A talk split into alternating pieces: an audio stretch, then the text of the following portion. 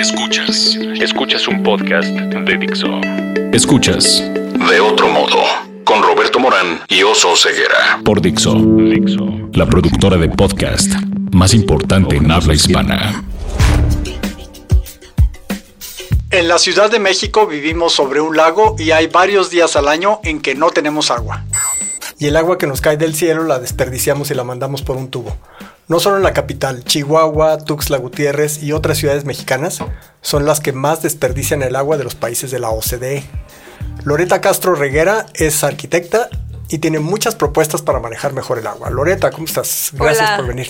Muchas gracias por invitarme. Aquí estamos Oso Ceguera y Roberto Morán. muchas gracias. ¿En qué andas, Loreta? Acabas de ganarte un premio, ¿no? Por un proyecto que hiciste para la recolección de agua en la Ciudad de México, ¿no? Sí, em, eh, acabamos de ganar un premio em, que en un proyecto que coordinamos el doctor Manuel Perlo Cohen y yo. Eh, lo hicimos con la Universidad Nacional Autónoma de México con un equipo de más de 50 especialistas de diferentes disciplinas, en el que había arquitectos, paisajistas, químicos, biólogos, arqueólogos, este, abogados, eh, economistas, planeadores urbanos, de todo, ¿no? Un proyecto súper interesante que, que, hemos trabajado durante los últimos seis años y que, bueno, finalmente parece que a, que a finales de septiembre o por ahí de octubre se va a concluir la construcción, lo cual también este, nos tiene muy entusiasmados y que obviamente nos ha abierto pues una gran cantidad de, posibilidades para trabajar en ese sentido, que además ha sido nuestra, nuestra preocupación desde que se concibió este proyecto, ¿no? Em, bueno, es en Iztapalapa. Este, ¿De qué se trata? ¿Que es para captar agua o qué, sí, Mira, este, este espacio surge a partir de una investigación que, iniciamos el doctor Manuel Perlo y yo en el año de 2012 sobre las posibilidades que había en Iztapalapa para hacer un manejo alterno del agua a través de proyectos de pequeña escala, a los que denominamos acupunturas hidrourbanas. Este proyecto en lo que consistió fue en hacer primero una investigación muy, muy profunda sobre el manejo del agua en la delegación Iztapalapa, determinar cuáles eran las grandes problemáticas que, bueno, eran muy evidentes la escasez de agua y el exceso a través de inundaciones, pero empezar a entender por qué se daba, cuáles eran los puntos que tenían posibilidades de mejorar esa situación. Y a partir de eso, eh, encontramos este predio de la quebradora, que nos pareció un lugar ideal para hacer un proyecto piloto de este tipo de, acupunturas, ¿no? Acupunturas hidrourbanas. Porque el predio es un predio que le pertenece a la delegación y que estaba abandonado aparentemente, aunque con una función muy importante, porque el tipo de suelo que tiene la quebradora, que es que se llama así porque es de roca quebrada y tiene grietas en el basalto, es propicio para absorber agua muy rápidamente. Entonces lo que la delegación, se dieron cuenta los, de obras en la delegación y servicios urbanos, y lo que hicieron fue desviar un caudal de agua que baja de la Sierra Santa Catarina hacia este predio. El predio está ubicado en, la en las faldas de la Sierra Santa Catarina eh, y colinda con Avenida Ermita Iztapalapa. Que es allí donde está el Cerro de la Estrella y eso. Eh, no, es más al oriente del Cerro de la Estrella. Y entonces, bueno, empezaron a hacer esta desviación del escurrimiento y pues resultaba que era un buen lugar y ayudaba a mitigar inundaciones en Ermita. Yo, yo tengo una duda, ¿por qué eligieron Iztapalapa, Loreta? Nada más para darnos un poco el contexto de eh, por qué se situaron ahí. Claro, bueno, Iztapalapa es la delegación de la Ciudad de México que tiene mayor concentración poblacional, casi son dos millones de personas. Sí, tiene más habitantes que el municipio de Guadalajara, ¿no? Mm, sí, es casi podría ser un estado, ¿no? o más grande, más grande que varios estados. Eh, y además de todo, tiene problemas de agua muy severos. Peor que otras delegaciones. Sí, sí, Yo creo que es la que más problemas de agua tiene. Sí, ahorita tal vez, bueno, no, en este momento sí. No sé si vieron que ayer han estado bloqueando Avenida Ermita porque no hay agua en este momento, ¿no? Eh, tiene muchos problemas de escasez y muchos problemas de inundación y, la situación se da porque la delegación, su, su ubicación geográfica es en parte suelo lacustre y en parte ladera de montaña, que es la ladera justo de la Sierra Santa Catarina, que es esta península volcánica que entra a la cuenca de México y la parte, digamos, en dos. O sea, era la, esta formación volcánica es la que dividía los lagos de agua dulce, que son los del sur, los de Xochimilco y Chalco, de los de agua salada, que es Texcoco, Zumpango eh, y Xaltocan. Bueno, y el de San Cristóbal, la Laguna de México, que son como este grupo de lagos que están al norte, ¿no? Y la característica del territorio en Iztapalapa, eh, y digamos precolonial, es que los pueblos em, originarios se situaban en la riviera del lago, a lo largo de Avenida Ermita, que es una de las primeras avenidas de la, de la Cuenca de México, y cuando sucede este boom poblacional a partir de que se desecan los lagos y hay un montón de tierra libre aparentemente, se establecen muchísima gente en el lecho lacustre y mucha otra gente en la sierra. Entonces eso causa problemas muy importantes porque por un lado se pavimenta la sierra, los escurrimientos de agua son muy veloces y no hay, no infiltración. Toda el agua que cae escurre al lago sin poderse infiltrar porque pues ya no hay vegetación que le ayude a infiltrar. Y por el otro el lago aparentemente no hay lago, pero en realidad hay un suelo lacustre abajo, entonces un, un terreno muy fangoso. Eh, que pues está hecho para captar agua y almacenar agua, ¿no? no para construir. no para construir. Entonces llega el agua ahí y el agua pues no, no se absorbe así tan rápido como a uno le gustaría. Más que el sistema de drenaje, por más que o sea, tenemos yo creo que el mejor sistema de drenaje del mundo. Sí, creo que el colector Oriente es el, es el más grande. El más grande del mundo, el túnel emisor Oriente, más, más grande del mundo. Pero, pues continuamente tiene que drenar un lago. Y si arriba de eso eh, cae una tormenta atípica, pues no hay tubo. No hay tubo en el mundo que pueda desahogar esa cantidad de agua, ¿no? Sí, estoy viendo aquí que el túnel emisor oriente tiene, mide 42 kilómetros de ahí partes, o no sé si todo, de 7 metros de diámetro. Todo, todo es de 7 metros. 7 metros de diámetro. Haz de cuenta que pones un edificio ahí de 5 pisos, ¿no? Sí. De 4.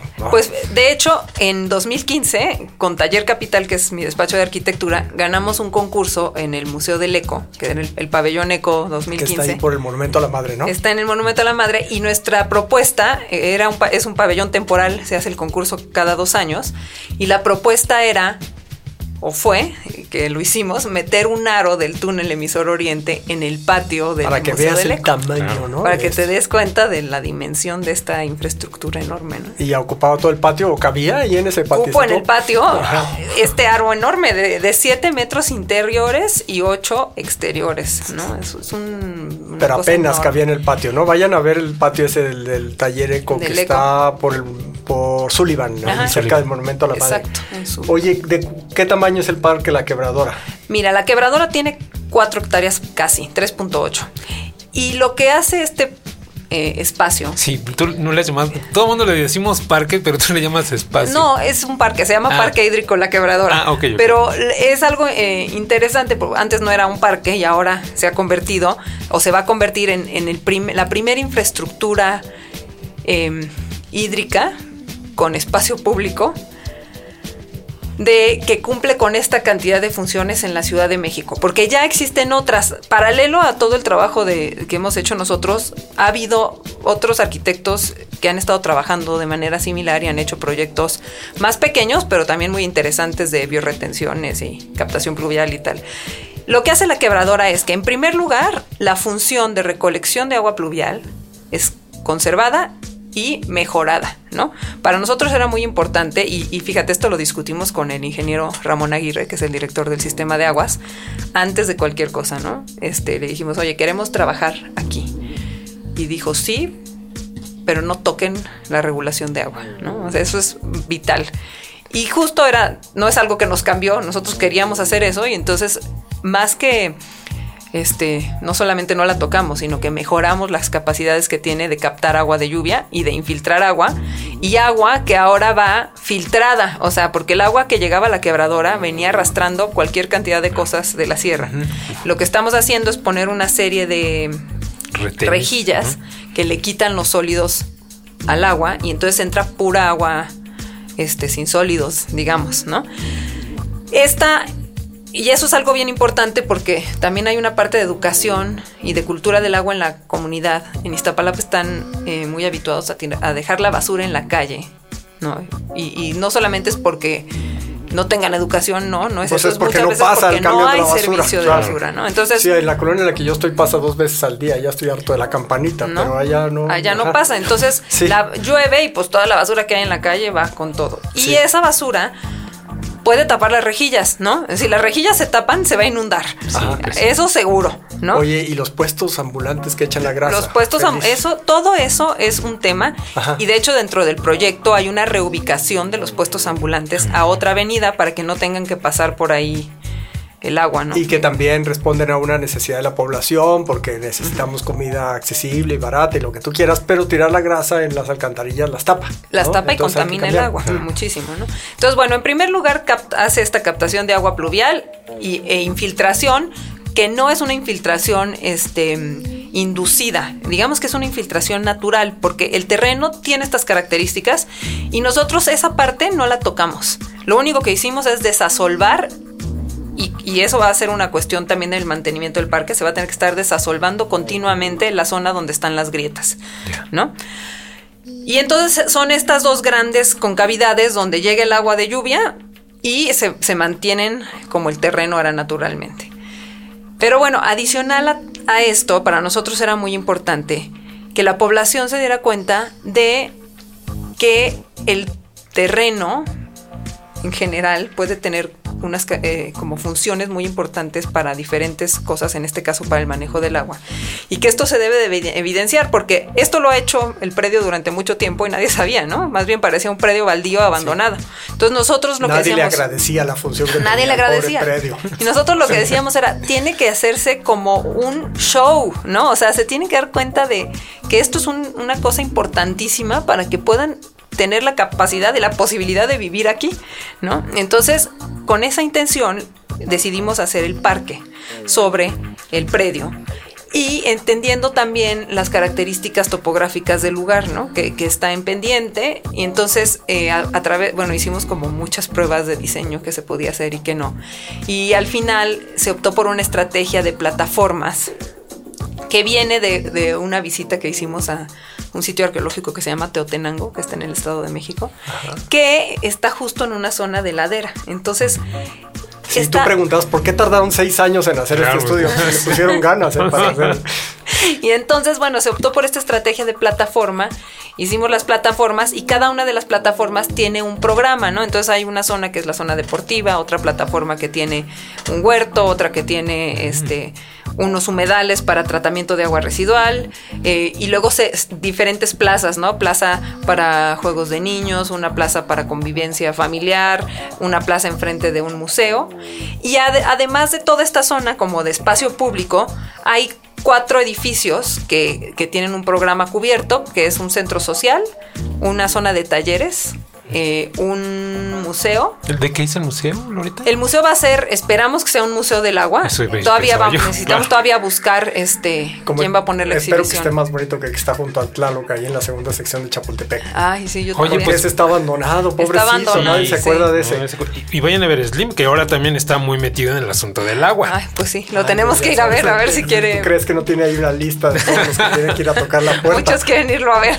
Oye, me dices algo que me emociona, que dices que no es primero es un show para que la gente vea que la Tierra tiene funciones, Sí, Y segundo, que hay otros lugares, hay otros vasos en la Ciudad de México que todavía no están pavimentados y que todavía tienen posibilidad y que todavía tienen rescate. Sí, mira, nosotros tenemos hasta ahora identificados 50 lugares. ¡Wow! Y sabemos que hay más, ¿no? Es, una tarea compleja porque no solamente puedes decir, ay, aquí, aquí quiero, ¿no? Tienes que también entender ¿A quién le pertenece el predio? Ah. Si hay posibilidades de actuar en él, si tiene la capacidad de cumplir con alguna función hídrica o no, que Normalmente sí, o sea, en realidad todos los espacios públicos de la Ciudad de México tienen esa capacidad.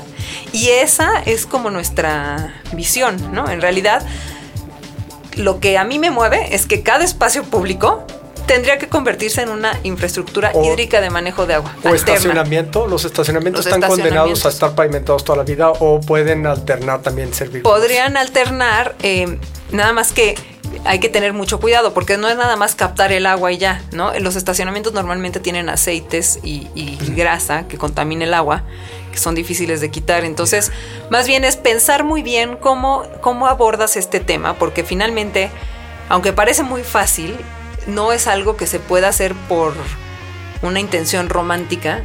A final de cuentas es una responsabilidad muy grande, ¿no? Entonces hay que tener eso muy en mente y por eso se arman estos grupos tan complejos con gente de muchas especialidades que te puede ayudar y decir, ¿sabes qué? No, a ver, el agua para que llegue a esta calidad se puede usar solo para esto o no, este... Pero más vale recolectarla que estar este, aventándola por allá, ¿no? Este, hace unos días en Guadalajara este, se inundó Plaza Patria, un centro comercial que yo que soy de allá y que soy muy viejo, tengo toda la vida viendo que está en medio de un río. Y entonces, ay, vaya sorpresa, ¿no? En medio de un río y pasa el agua por ahí. Entonces, eh, eso pudiera adaptarse, eso, eso, lo que ya está hecho pudiera adaptarse para que se recolectara o cuando menos se regulara la cantidad de agua que cae. mira, sobre todo son aberraciones y yo creo que eso es una parte de conciencia cívica que, que en general no tenemos y muchas veces por hacer el negocio crees que el terreno pues nunca va a pasar por ahí el agua o, se puede, como que esta cuestión de que a través de la ingeniería se puede hacer todo. Sí se puede, de que se puede, se puede, pero de que vas a causar un daño, lo vas a causar y luego está... Es que no saben leer los ríos, ¿no? Aquí hay un centro comercial, no pasen por aquí, ¿no? pues imagínate, ¿no? o aquí hay un edificio de ocho departamentos eh, eh, de, alto nivel socioeconómico, ¿por qué a mí me va a inundar el río? Pues porque lo hiciste arriba del río, ¿no? O sea, es suma dos más dos, ¿no? No es una gran ciencia. Entonces, más bien hay que tener como esa conciencia de dónde estás actuando y, es una cosa que como ciudadanos deberíamos de tener y como gobierno evidentemente también tendría que existir. Y lo que pasa es que la ciudad se ha transformado tan drásticamente, o sea, en esta ciudad que era un paisaje de agua, el día de hoy no vemos agua. Y todos creemos que vivimos en una ciudad seca. Sí, de hecho, y de ahí déjame detenerte un poco, Loreta, justamente esta capacitación o concientización de la gente en torno al agua creo yo, soy, yo siempre peco de optimista y Roberto luego me dice, no, así no es. Pero este creo que cada vez las nuevas, las nuevas generaciones vienen más con este chip.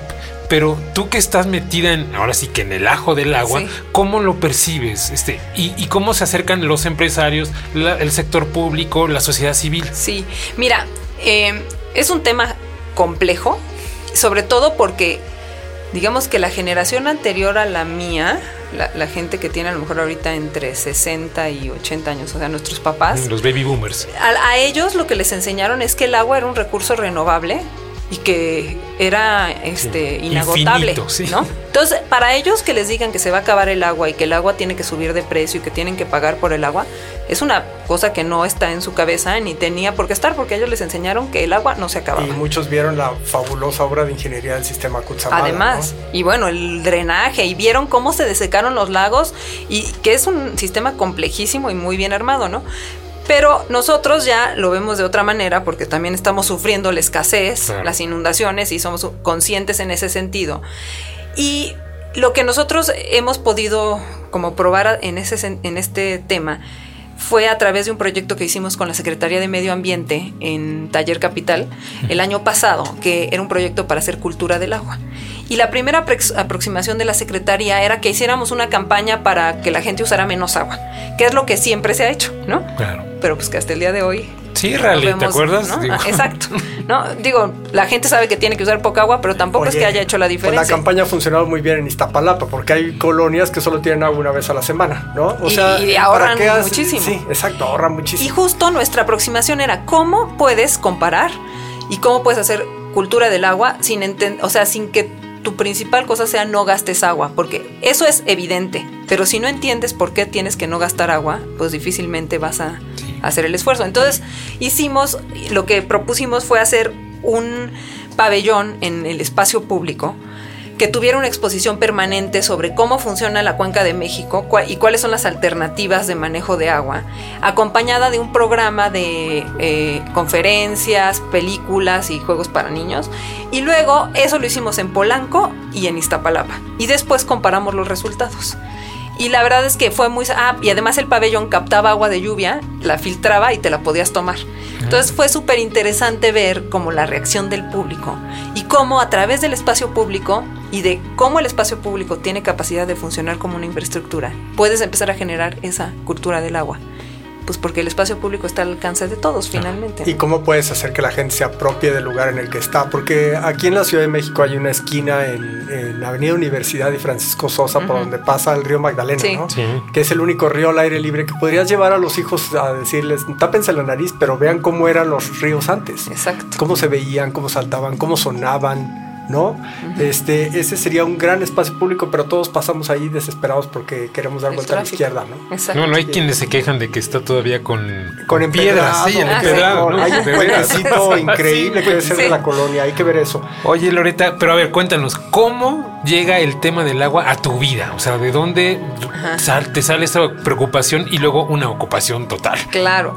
Mira, yo este, hice una maestría hace 10 años casi, y al final de la maestría tenía que elegir un tema para hacer una tesis. Y entonces estuve revisando qué temas había en la ciudad que pudieran ser eh, interesantes, ¿no? Para después trabajar en eso. Y pues estaba el de movilidad, el de, el de vivienda, ¿no? Y el del agua. Y me interesó muchísimo el del agua porque es un tema que está oculto, porque el agua siempre está abajo de nosotros pero que sin embargo tiene pues muchísimo potencial. Entonces desde 2009 he estado trabajando desde la parte como de investigación en el tema del agua. Y cuando regresé a México, em, con esta semi especialidad, porque en comparación con ahorita no sabía nada. y ahorita tampoco, pero un poquito sí, más. Nada más tuviste de tutor a Peter Sumter, ¿no? Que es uno de los grandes arquitectos del mundo. Sí. Este, y, entonces me empezaron a buscar para hacer investigación del agua. El, primer trabajo que hice fue con el Centro Mario Molina. Un proyecto para hacer estrategias para uso eficiente del agua y estuvo súper interesante, lo hice con Guillermo Velasco y un equipo muy padre del Centro Mario Molina em, y todo, todo el tema era pues entender cómo funciona el agua en la cuenca y luego ver qué posibilidades hay de manejarla diferente. Y con ese documento pues empezaron a surgir otras cosas, ¿no? Después de eso me buscó el doctor Manuel Perló para hacer este trabajo en Iztapalapa y pues ahí llevamos trabajando casi siete años en esto y esperamos seguir otros siete, ¿no? Ahora estamos por lanzar una AC que se va a llamar incubadora de parques, con la idea de que se puedan a través de la AC empezar a hacer este tipo de proyectos. De intervenir esos 50 predios, algunos de esos. algunos de esos, ¿no?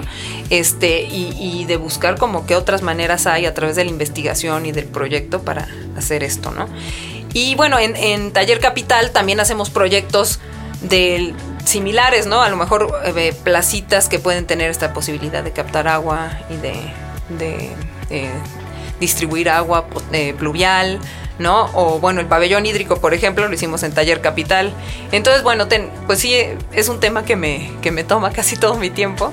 Y los constructores tienen que tener mucha, tomar mucha conciencia de qué pueden hacer y qué podrían hacer para mejorar la, la relación de su construcción con el ambiente, ¿no? Sí, sobre todo, por lo menos seguir los reglamentos de construcción, porque ya en el reglamento está esta cuestión de que todo mundo tiene que captar agua pluvial. Sí, en mi edificio ya ocurre eso, ¿eh? Muchos no lo ponen en práctica, ¿no? Pero... Y oye, ¿cómo te inspiras? ¿Qué, ¿Qué, oías de niña? ¿Qué música oías? ¿Y qué películas veías? O sea, cuéntanos más de ti. ¿cómo, Mira, a mí de niña pues veía almendrita.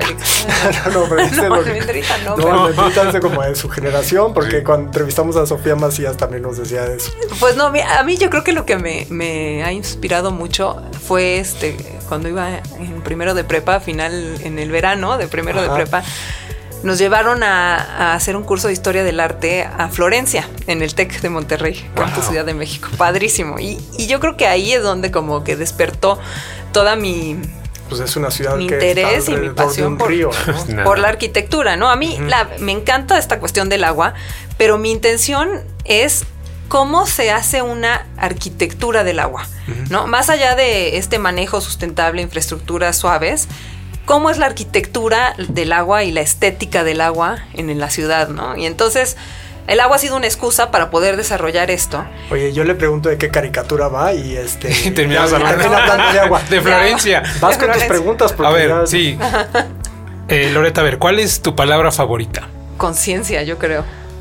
¿La palabra menos favorita? Superficialidad. ¿Qué te prende creativamente, espiritualmente, emocionalmente? A mí ver, ver arte. Arte. ¿Qué no te prende? Ay, es que no, no sabría cómo decirlo, pero como el, desinterés por, por la vida, ¿no? ¿Qué sonido o ruido te gusta? Me encantan el, sonido de las, eh, de las chicharras. Eh, en el día que hacen como este ritmo que casi puedes meditar con ese sonido. Sí, claro. ¿Qué sonido o ruido no te gusta? Las ambulancias y los aviones. ¿Qué otra profesión intentarías? Em, me encantaría ser escultora. ¿Qué otra profesión no intentarías? Eh, contador. si existiese el paraíso y llegaras, ¿qué te gustaría escuchar? Que, que te mm. dijeran qué. ¿Qué, me gustaría que me dijeran en el paraíso? Eh, ¿Qué me gustaría? Nunca lo había pensado, pero... Em, que aquí sí reconectamos agua, ¿no? No, no, no, no, bueno, que, hay una, la posibilidad de, de realización espiritual, ¿no? Ok. Lorena, muchas gracias. Eh, ya se nos está acabando el tiempo. Tú tienes más compromisos. Verónica nos está regañando horrible porque nos pasamos de tiempo. No, ella dice que no nos regañó horrible, pero ya vas a ver. Y muchas gracias. Gracias, Loreta. ¿En dónde te pueden encontrar? ¿Dónde pueden encontrar más información sobre esto? Claro, mira, me pueden encontrar en, bueno, en la página de nuestro despacho que es www.tallercapital.mx o en Twitter. Mi, mi Twitter es Loreta CRM y en Facebook también la, página de Taller Capital. Muchas gracias. Pues aquí muchas estamos gracias a ustedes. el oso y yo y muchas gracias a todos por escuchar de otro modo. Gracias. Chao. Dixo presentó De otro modo con Roberto Morán y Oso Ceguera.